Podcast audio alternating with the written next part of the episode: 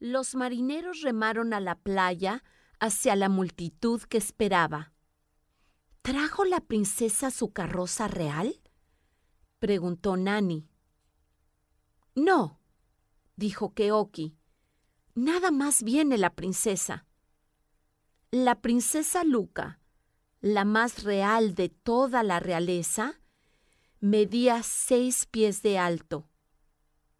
Nani pensó que la princesa se veía fuerte y majestuosa. La princesa se trepó a un vagón prestado. El caballo se negó a moverse. Nani se apresuró hacia el vagón y lo empujó.